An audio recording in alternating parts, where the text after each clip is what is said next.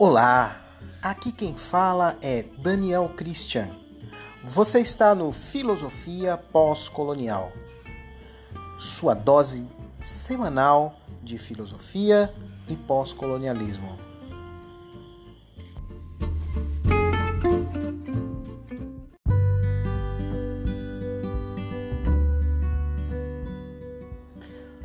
Olá, prezada, prezado e prezades ouvintes. Hoje nós estamos aqui com uma convidada muito especial que vai tratar de uma obra também da mais alta importância em se tratando do momento que a gente vive, da nossa quadra histórica, é, de todos os percalços que a população negra em especial as mulheres negras, vem sofrendo desde que a colonização se abateu sobre essa categoria que foi inventada do homem e da mulher negra. Então, a nossa convidada de hoje é Bruna Santiago. Bruna Santiago é graduada em História pela Universidade Federal de Campina Grande também é mestranda em História pela Universidade Federal de Sergipe. Ela é coordenadora do grupo de estudos literários em escrituras negras e é cyberativista também. No Instagram, arroba Leituras Pretas. Bom, é, aproveito a oportunidade então para trazer ao ouvinte a possibilidade de nos apoiar nos apoiar em que sentido? No sentido material. Se você acha que a nossa mensagem deve continuar sendo propagada de maneira mais efetiva e com mais amplitude, então eu peço a vocês que colaborem conosco. Colabore na plataforma Apoia-se. Então, apoia-se barra filosofia pós-colonial. Tudo junto. Lá você tem a possibilidade de nos apoiar e auxiliar para que a gente continue levando a nossa mensagem. Tá ok? Bom, então é, já apresentei para vocês a nossa convidada de hoje. É, a obra que nós vamos estudar é a obra da escritora Grada Quilomba. A obra Memórias da Plantação de Grada Quilomba. Memórias da Plantação, episódios de racismo cotidiano. É, nessa obra, Grada Quilomba, que é portuguesa, erradicada em Berlim, lá que ela fez o seu doutorado e que deu ensejo a esta obra que nós vamos estudar então. É, Bruna tem uma leitura muito particular e muito acertada da escritora Grada Quilomba, é, e eu tenho certeza que todo, toda a discussão que ela vai trazer para a gente hoje vai ser muito útil né, como chave de leitura para quem ainda não leu o livro de Grada Quilomba, né, Memórias da Plantação, Episódios de Racismo Cotidiano. Indicamos essa obra, é, compor dois episódios né, do nosso podcast. Então, nesse primeiro episódio, nós vamos falar da introdução, um pouco da, da vida e da obra de, de Grada Quilomba, e vamos também tratar do, dos primeiros capítulos. E o próximo episódio, nós vamos finalizar então a discussão sobre essa obra. Espero que vocês gostem desse episódio. Esteja conosco. Um outro recado que eu queria dar aos nossos prezados, prezadas e prezades ouvintes é que é, no esteio da leitura dessa obra, nós temos outros dois podcasts, outros dois episódios que foram feitos lá no início. Os dois primeiros episódios dessa série que a gente está apresentando, ele tratou da obra Pele Negra, Máscaras Brancas, que também é um dos autores, um dos autores Franz Fanon, que acaba é, sendo referencial para a Grada Quilomba. Então, se o ouvinte preferir ouvir primeiro as duas obras, as duas, os dois episódios anteriores, para depois retornar a esse, fique à vontade.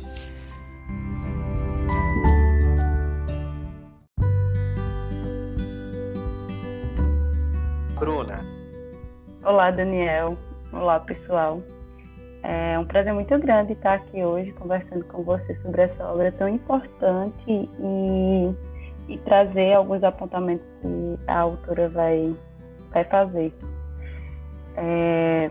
Então, Bruna, é, essa autora, Grada Quilomba, eu queria que você trouxesse assim alguns aspectos da importância dela para essa quadra histórica que a gente vive, né, é, dessa obra em específica, é, falasse da obra e um pouco da autora também, e aí fica à vontade. Agora a palavra está contigo.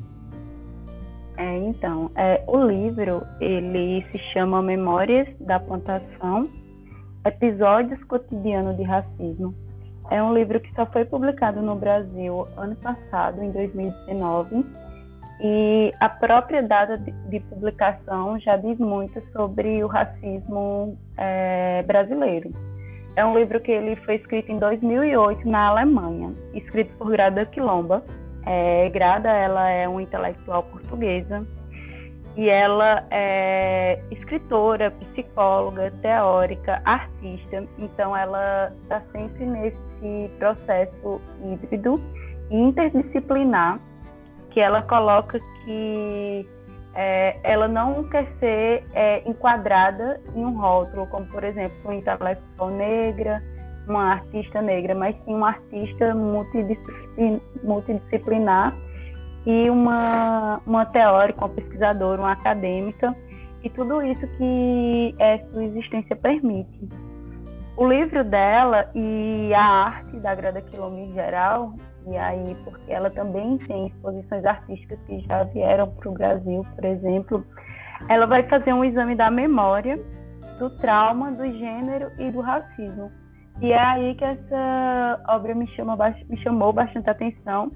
É como a Grada, ela, vem, ela traz, a partir de uma perspectiva pós-colonial, é, todos esses esse debate sobre os efeitos políticos, filosóficos é, na, no ambiente artístico, todas essas sequelas do colonialismo, mas também as formas de resistência que é, essa população negra, especificamente essa mulher negra, é, consegue enfrentar é, esse tipo de as opressões que perpassam esses corpos.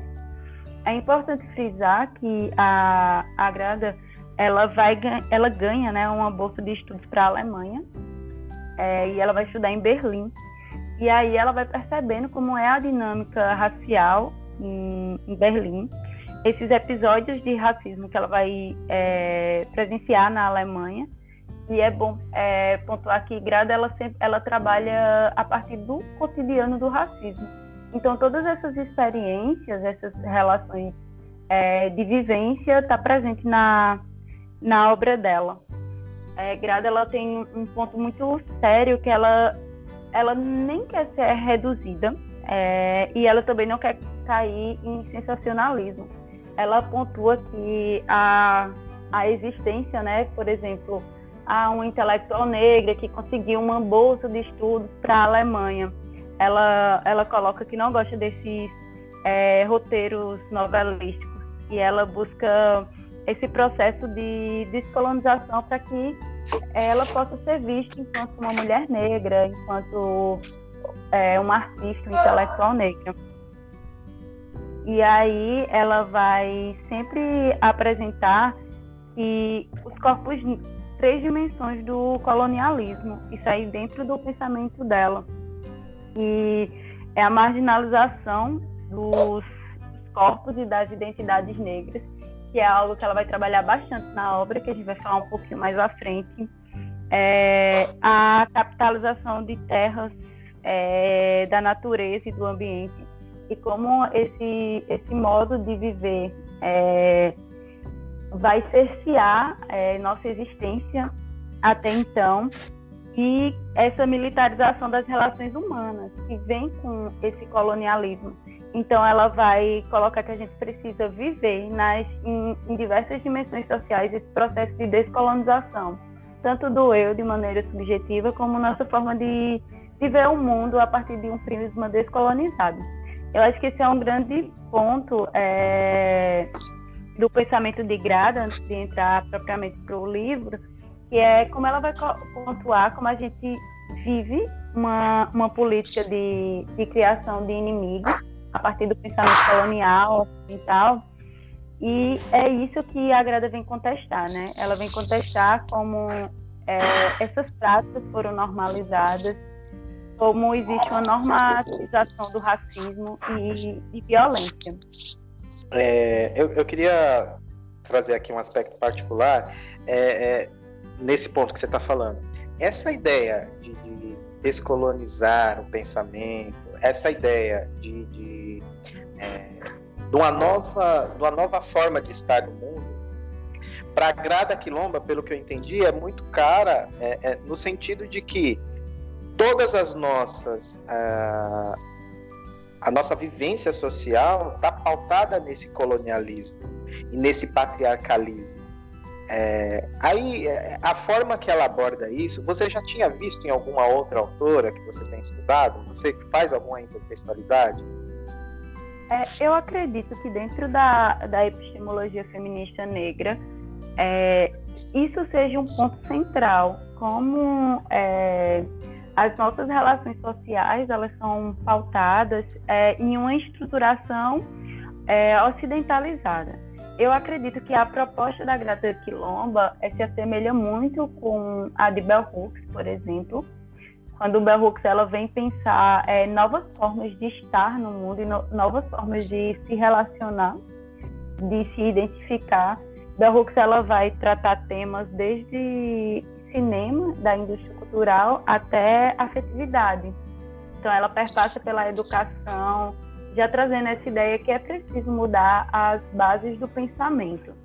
Mas eu acredito também que, apesar de não estar tá, é, ser uma referência presente no livro, mas a perspectiva de uma mudança radical de estrutura, eu penso muito em Angela Davis, que não dá para a gente é, ter uma nova forma de viver dentro de um sistema que foi forjado é, dentro do estruturado no racismo, é, no capitalismo, no capitalismo que alicerça o racismo é, e o patriarcalismo, por exemplo.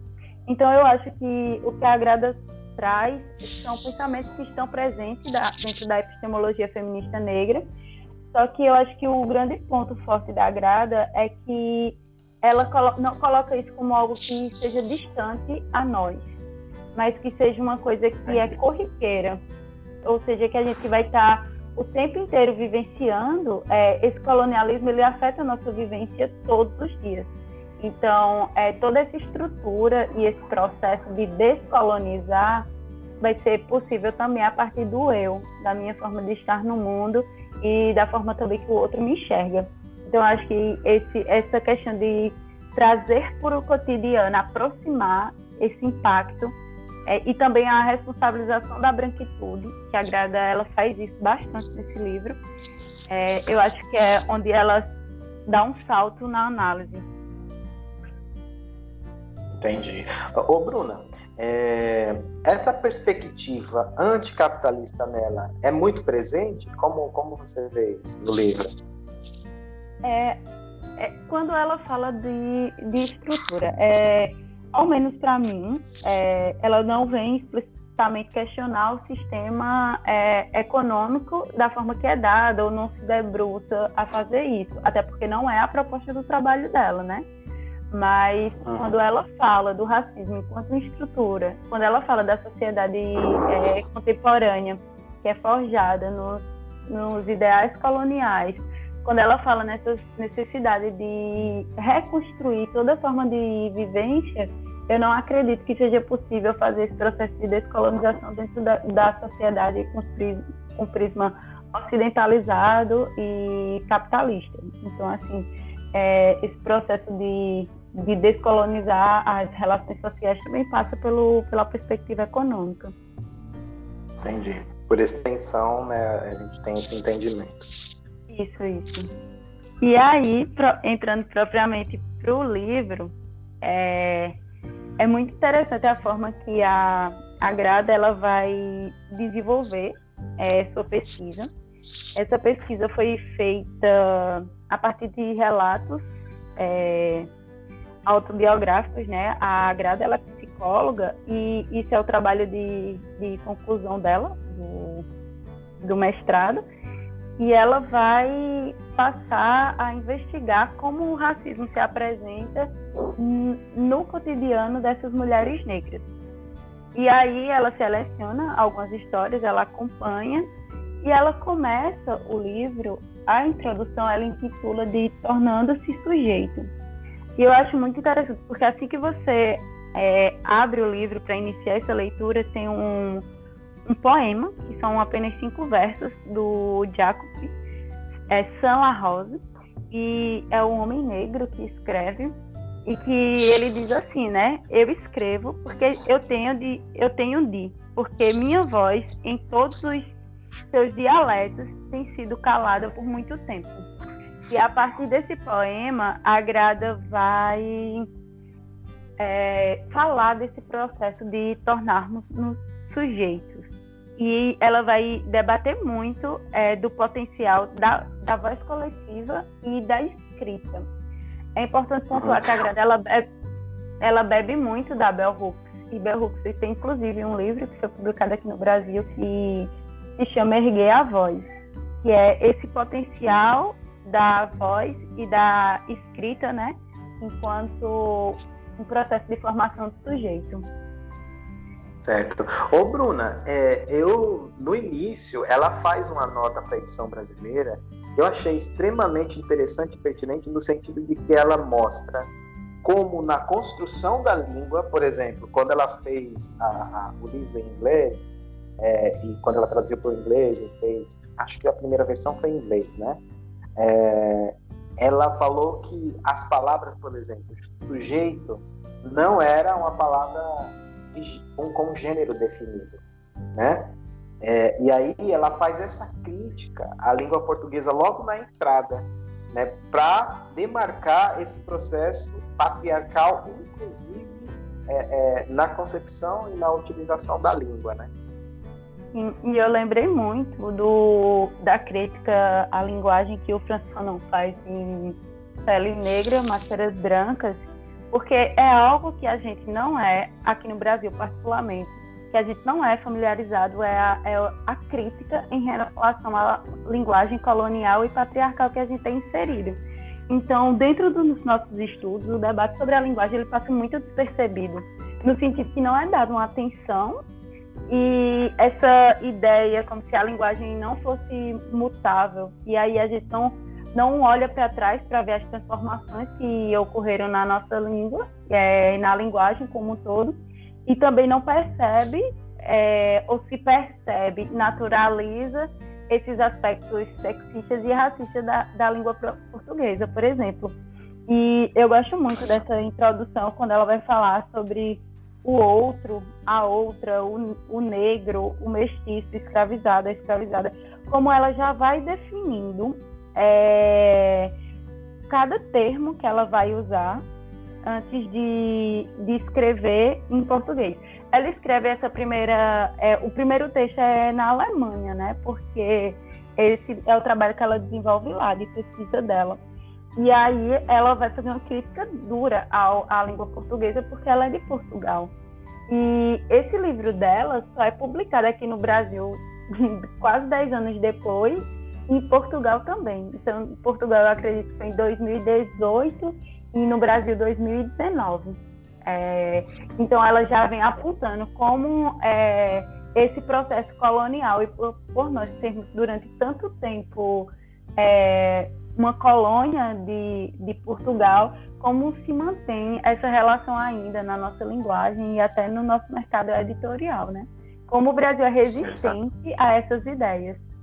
E aí, quando ela, ela, ela faz essas pontuações né, dessa resistência, é, a novas ideias, as, as novas epistemologias E eu acho que uma coisa que ela coloca desde o começo, quando ela faz esse, essa crítica à linguagem, é não existe nada na nossa sociedade que, se, que seja neutra. Existe relação de poder e relação colonial. E que foi naturalizado e que é pintado de neutralidade. E ela vai desenvolver um pouquinho mais para frente, no capítulo 2, quando ela vai falar de epistemologia. Mas é, esse primeiro momento, eu acho que da primeira página até o final, ela, ela, ela deixa posto. É, não existe neutralidade em nenhuma forma, nem na linguagem, nem na escrita.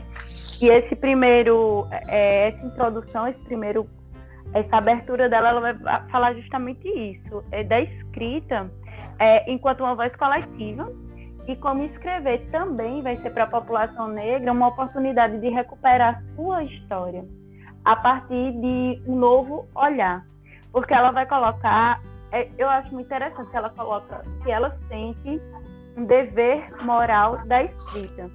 Quando ela coloca esse dever moral é, da escrita, ela está justamente dizendo que nesse momento ela não é o outro, o aquele objeto de estudo que tanto se usa. Ela é um sujeito e a escrita surge aí enquanto um ato político. E ela vai pegar os conceitos de sujeito e objeto partindo da Bell Hooks, né? E ela pega muito é, essa relação de, de passagem. É, porque ela vai colocar segundo Bell Hooks, é, esse objeto ele é aquele que é descrito, que é narrado, que é ficcionalizado a partir do olhar do branco e do olhar colonizador. E essa, essa tomada de posição é extremamente importante. É um ato de descolonizar. A escrita é uma ferramenta de descolonização porque é, ele é um, ela é um ato de oposição. E aí ela vai dizer que não apenas oposição, porque quando a gente se opõe, é, se deixa um espaço vazio, mas é que é um lugar de se opor a esse lugar que se construíram para a gente.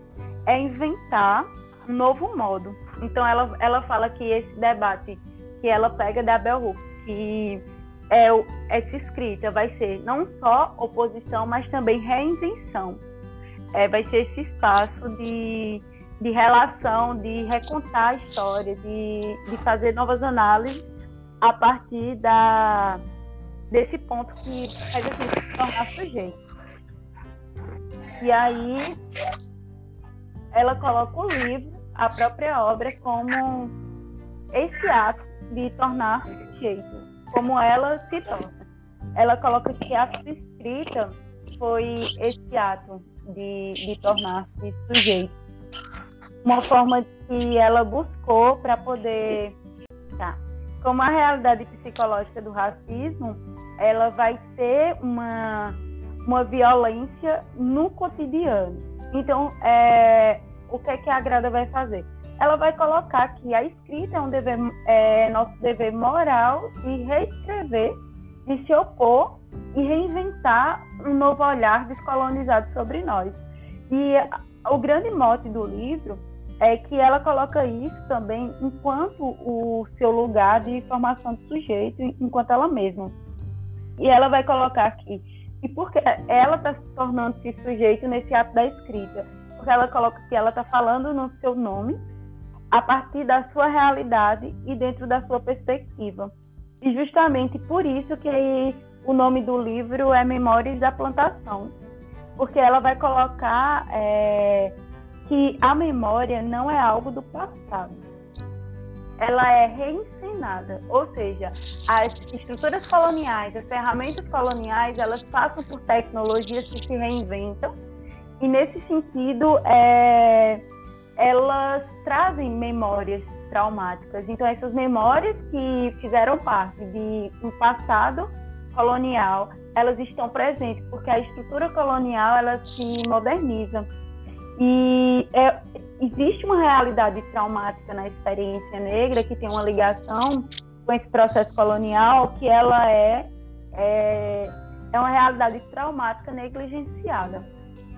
E ela traz essa questão do trauma e coloca essa temporalidade no, do racismo e que ela coloca que esse grande esse processo atual da gente na contemporaneidade seria esse racismo cotidiano, esse racismo que aparece em todos os setores, em todos os momentos da vida das, das pessoas negras. E ela decide se debruçar sobre a vida da, da mulher negra. Essas análises desse racismo que se expressa no cotidiano, ela abre o, o livro com o, uma ela abre o livro com uma metáfora da, da máscara, que é a máscara da Anastácia. Ela vai falar é, a máscara, colonialismo, memória, trauma e descolonização. E aí onde ela vai fazer a parte mais teórica do livro dela. E aí ela vai pegar essa máscara enquanto um símbolo das políticas coloniais e das medidas brancas sádicas. E aí eu acho muito interessante, porque a Grada Quilombo ela vai falar sobre esse fato da máscara está ligado diretamente com o fato do porque é, pela boca é, porque a boca do sujeito negro precisa ser amarrada. E ela diz aí dois pontos. O que o branco não quer ouvir desses pretos? E, e o que é que a gente tem para falar que é amedronta tanto o branco? Então ela faz essa metáfora da máscara de Anastácia, para quem não sabe, é, pode ser conhecida também como as máscaras de, de né, que é aquela máscara de ferro que tapava a boca do sujeito. E ela vai dizer como é, esse fechar a boca é importante. Eu não sei se, quem ainda não assistiu, mas tem um, um filme brasileiro, Quanto Valo é por Quilo, que é excelente para pensar o poder da dessa máscara de silenciar esse negro. E, e, é um filme brasileiro muito importante que eu sempre, que eu sempre lembro quando eu estou lendo a Grada Quilombo. E aí ela vai, vai pensar justamente esse, esse poder dessa máscara de tapar essa boca. Que no caso é, seria para definir o que é também essa máscara do colonialismo. Ela vai dizer que é, na plantação a máscara era usada para dois motivos. Um deles era dito é, para o preto, para a pessoa preta, não comer nada da, dessa plantação. Porque ao comer aquilo, ele estava possuindo algo que o branco entendia como seu. Então ela faz é, é visto enquanto um, um, roubo, que aquilo não lhe pertence. Então os, os brancos é, proprietários é, usavam essas máscaras com argumento que aquele branco não comia, podia comer nada da plantação e aquele branco também, aquele preto também não falaria. E aí ela coloca que na plantação essa máscara funciona dessa forma. E no racismo cotidiano, é, essa negação que eles usam, como se o, o, a pessoa negra estivesse se apropriando de algo que, que lhe é seu, vai se dar de, de outras formas. É, no caso, assim, é, o branco entende que aquilo, aquele, por exemplo, um cacau que estava na plantação, lhe pertence. E o fato do negro é, comer aquilo é uma afronta, é uma negação daquele seu lugar. E ela vai colocar isso é, no contemporâneo. Que essa, é, esse branco usa essas negações para manter e legitimar então, tudo que a gente tenta alcançar é como se fosse do branco. E aí, quando a gente vai pensar as políticas afirmativas aqui no Brasil, é, é como os brancos, não, eles estão querendo roubar nossas vagas, como se aquilo já fosse deles mesmos. Só que é, não é, é uma, uma ideia que eles criam de, de pertença, que tudo aquilo ali é seu por direito. E ela faz essa analogia é muito interessante porque ela coloca em foco esse branco vitimizado que vai projetar é, no negro tudo aquilo que lhe é negativo. E eu lembro muito de dois intelectuais brasileiros quando ela fala disso. Que um é do Dave, é o Davidson, em um texto que ele está analisando com Fanon, ele vai colocar como é, é, esses brancos é, analisam é, essa sexualidade, essa agressividade que eles dizem que são negros e como aquilo faz parte de, de sua psique, como eles projetam esses olhares sádicos deles. E também da Cida Bento, né? quando ela, ela fala do pacto narcísico da branquitude, E ela fala também do ódio narcísico, como esse branco projeta imagens negativas em cima desse negro para demonizar. Então, essa parte do primeiro capítulo é extremamente importante, porque ela vai falar dessa boca que é lacrada por essa máscara do colonialismo. Ela vai falar da ferida, que é justamente essa personificação das características negativas. É como se nosso corpo ele tivesse sido é, o tempo inteiro é, ferido por, por essas imagens. E eu acho interessante que ela traz uma frase do Fanon, que é quando ele diz, né? Eu sentia lâminas de faca me abrindo de dentro para fora e eu não conseguia mais rir. Que é quando ele está falando justamente é, co como é ser alvo dessas violências fantasiosas da branquitude e como é um trauma pela sua cor. Então, tudo que você faz, tudo que você que gira em torno de você é em relação à sua cor.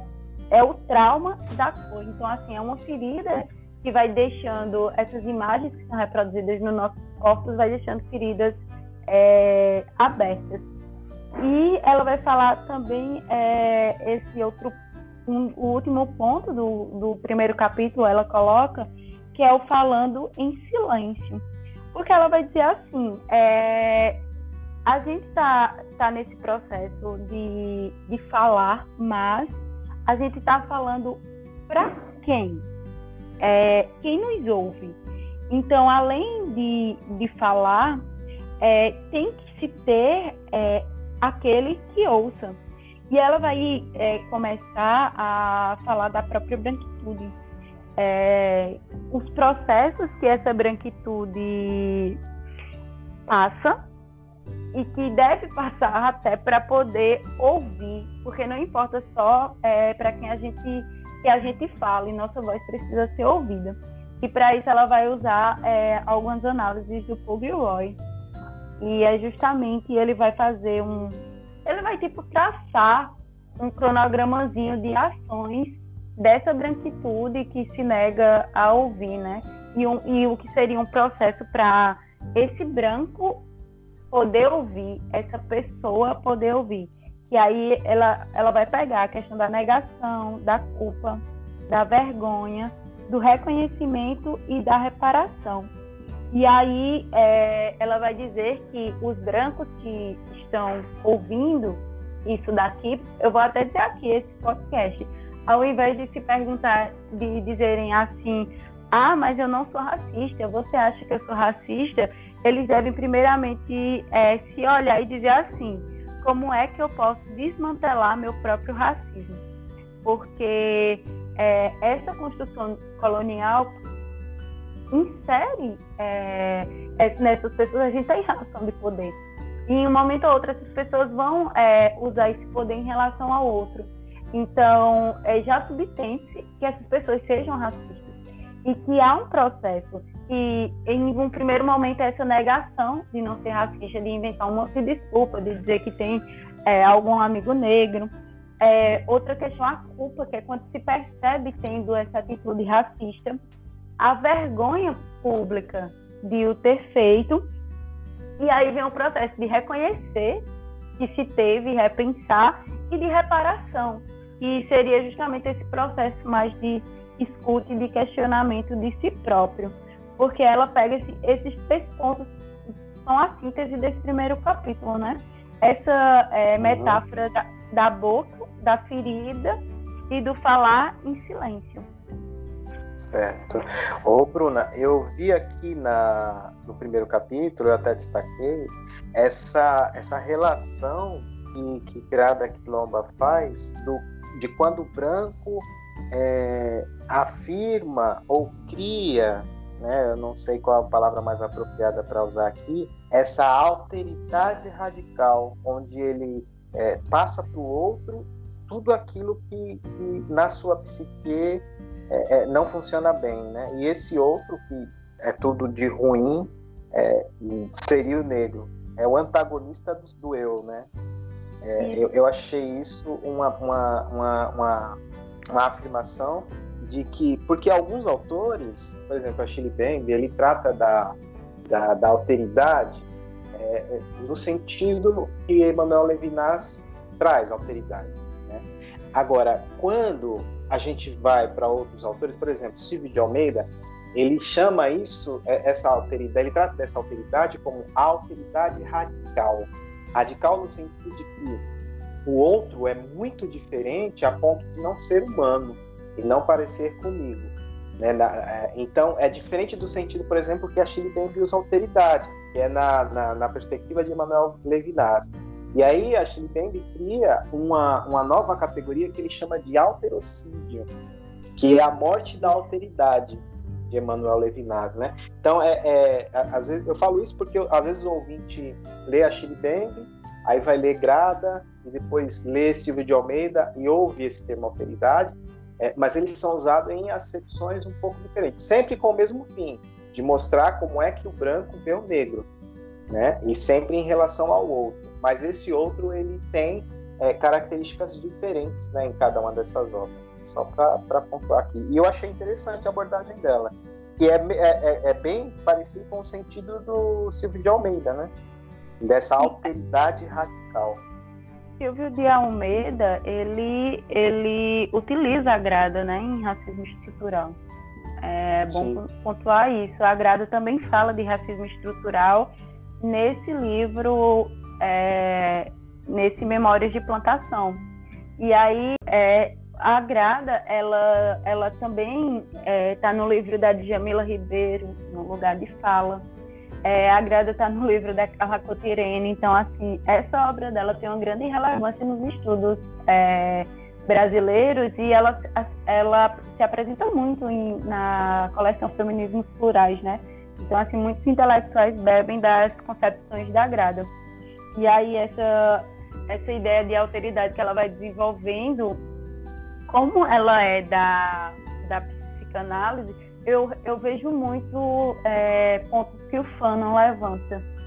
E aí eu acho que ela tem, é, obviamente, a temporalidade, ela matura um pouco mais essa ideia dessa alteridade radical, mas que eu vejo muito presente na obra do Fano, quando ele vai definir essa branquitude que transpõe toda essa imagem negativa para esse, esse corpo negro. Eu acho que em Pele Negra, Máscaras Brancas tá, tá muito disso ali quando ele está fazendo essas análises.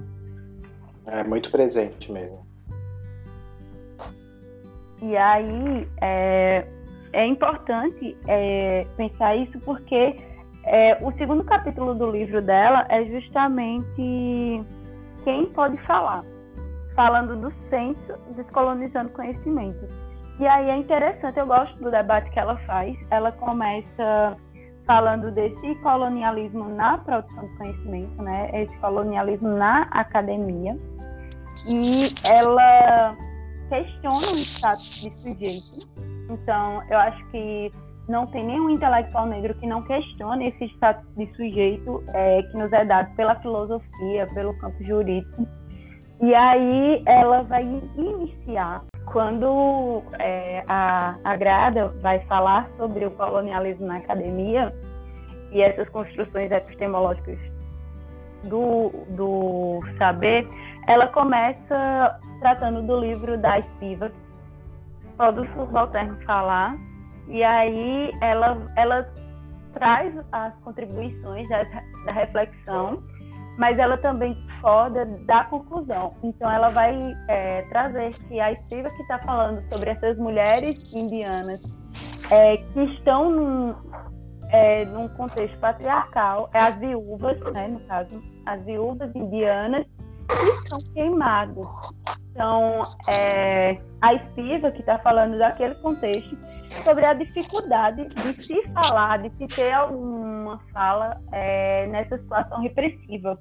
Mas uma coisa que a Grada vai, vai discordar é justamente dessa afirmação absoluta, como se o sujeito não falasse, porque ela, ela coloca uma afirmação absoluta que o subalterno não pode falar, que é, acaba afirmando o discurso que essa pessoa negra, esse sujeito negro, é, não questionou a estrutura colonial.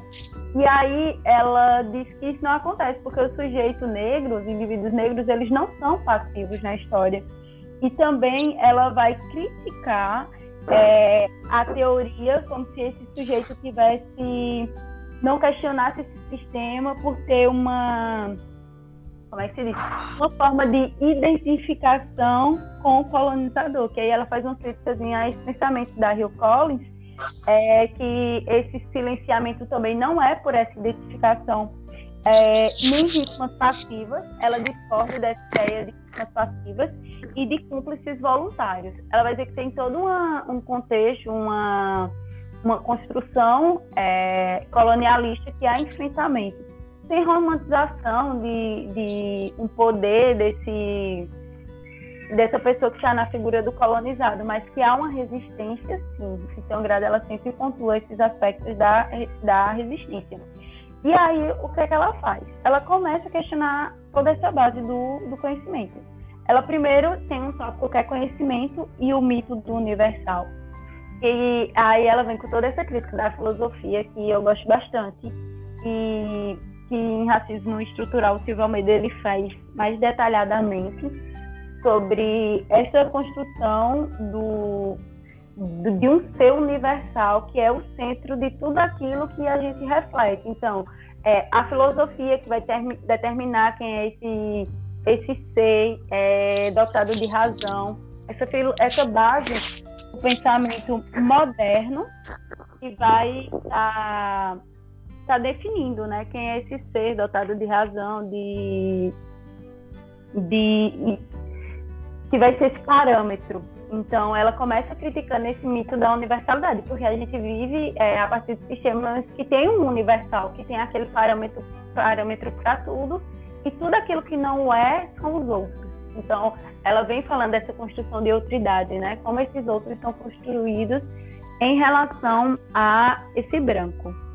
E aí ela vai dizer que a gente vive numa, numa situação dentro do conhecimento, é, do conhecimento que é assim, é, universal e específico, objetivo, subjetivo, neutro, pessoal, racional e emocional, imparcial e parcial. Quer dizer que essa é a construção do conhecimento. Então, por exemplo, se eu quero estudar é, a mulher negra, eu não estou estudando um indivíduo universal, porque estou estudando um problema universal, estou estudando mulher negra. É, é, algo que não é um objetivo é, do trabalho acadêmico, e sim subjetivo. Eu estou fazendo isso porque é pessoal a mim. E tem toda uma carga emocional. Então, enquanto é um homem branco que está é, estudando as relações de trabalho dos homens é, de, do século XX está pensando de maneira racional, imparcial. Eu estou pensando na relação de mulheres negras trabalhadoras do século XX de maneira emocional, é, parcial, é, com opinião. Então, ela vai destacar isso, né? Que esse conhecimento ele é feito de hierarquias e uma hierarquia violenta que vai é, determinar quem pode falar. É, porque é como se eles tivessem conhecimento e a gente só tivesse as experiências, como se nossas teorizações não saísse do campo da experiência. E ela vai apontar como esse conhecimento acadêmico ele circula para fazer essa deslegitimação. Um deles é o mito da objetividade, que é como se ela, ela vai colocar como se esse, os, os discursos de intelectuais fossem menos válidos e o mito da neutralidade, porque as ciências humanas, principalmente, fica nessa conversa que a gente tem que ser neutro quando está fazendo um trabalho, a gente tem que ser objetivo. E a gente sabe que isso, isso não, não se concretiza na realidade. Que toda pessoa tem um lugar de onde escreve, de onde fala, e que isso é refletido nas suas pesquisas. E a Grada, ela vai colocar que a gente, é, pessoas negras, e está pensando esse negro a partir daquelas categorias que ela colocou no começo, do seu lugar, é, a partir dessa experiência, a gente vai começar a fazer parte desses discursos marginais. Então, assim, é tipo, é como se a gente fosse marcado, marginalizado, não só o nosso corpo individual, é, subjetivo, como sujeito, mas também é, a nossa experiência, nosso discurso, nossa teorização a gente acaba sendo marginalizado. É como se não fosse um saber que pudesse ocupar o centro. E aí é bom é, falar sobre centro-imagem, porque são dois conceitos presentes na obra e ela usa da Bell Hooks, né? São dois conceitos que Bell Hooks teoriza e tipo, Bell Hooks vai falar que há um centro de, de conhecimento e há a margem do conhecimento. E no centro do conhecimento está justamente esses mitos de objetividade, neutralidade, onde quem ocupa são pessoas brancas. E a gente começa a produzir conhecimento nas margens. E a margem é um lugar de resistência também, porque da margem a gente elabora nossas, é, nossas teorias, a gente tem nossas experiências e a gente acessa o centro. Então a gente acaba tendo uma visão dupla, uma visão extremamente qualificada é, sobre essas situações. E aí é o que a Grada vai pontuar no final do segundo capítulo, que é sobre descolonização do conhecimento. E ela, ela, ela vem colocar justamente isso, né? Tem uma maneira melhor de, de colonizar do que ensinar é, as pessoas a falarem o idioma do colonizador, a escrever igual colonizador e a ouvir igual colonizador. É bem é, impactante isso, como ela coloca é, esse processo novamente de escrever contra, é, que é justamente falar contra esse silêncio e marginalização, né? Certo, Bruna, eu achei fantástico esse conceito, é, é, essa, esse, essa ideia né, de trazer esse processo de construção, é, porque aí eu sempre remeto para a filosofia. Né? Na filosofia, a gente tem é, um estudo é, de epistemologia, teoria do conhecimento, que ele já está é, pronto. Em filosofia, não se admite por exemplo, é, que existam outras epistemologias que recorram a outro tipo de metodologia para ser formada.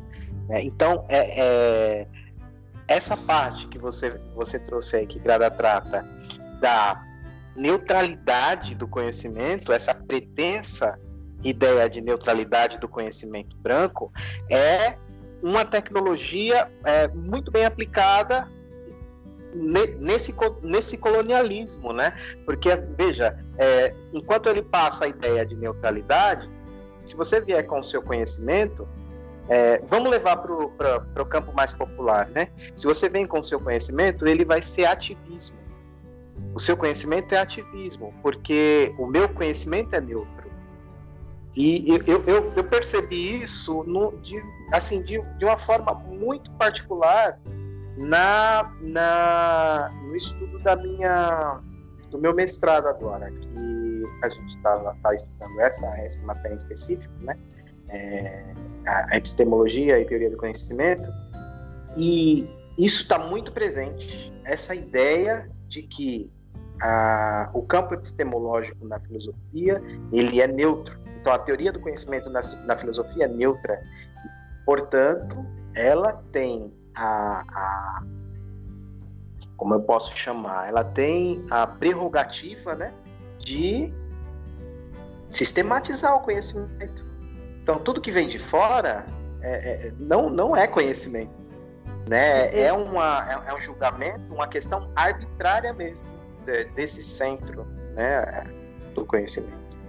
Perfeito. Eu achei perfeito isso aqui isso é muito importante. A gente é, começa a problematizar que todos esses, esses lugares é, tiveram uma produção e tiveram um, uma influência direta do racismo, né? Todo pensamento moderno, ele e, e, que a gente estuda nas ciências humanas, ele é permeado por uma construção racista e não à toa que Silvio vai chamar de racismo estrutural, né? E ele pega, ele faz uma análise muito interessante dessa modernidade e que isso não nos é passado. É como se esses homens estivessem deslocados de uma sociedade, de um pensamento, e que não fossem passíveis de crítica, e é muito, é muito violento esse, esse processo dentro das universidades.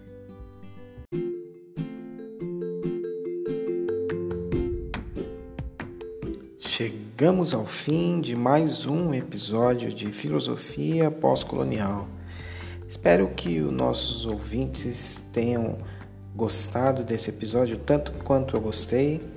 É, aproveitamos aqui para deixar mais um recado. Siga-nos no Instagram, arroba Filosofias Pretas. E lembre-se, se quiser nos apoiar, veja na descrição como você pode fazê-lo. Agradecemos por você estar conosco até esse momento e no próximo episódio nós vamos finalizar a discussão da obra Memórias de Plantação, episódios de racismo cotidiano de Grada Quilomba. Um abraço a todos e até a próxima oportunidade.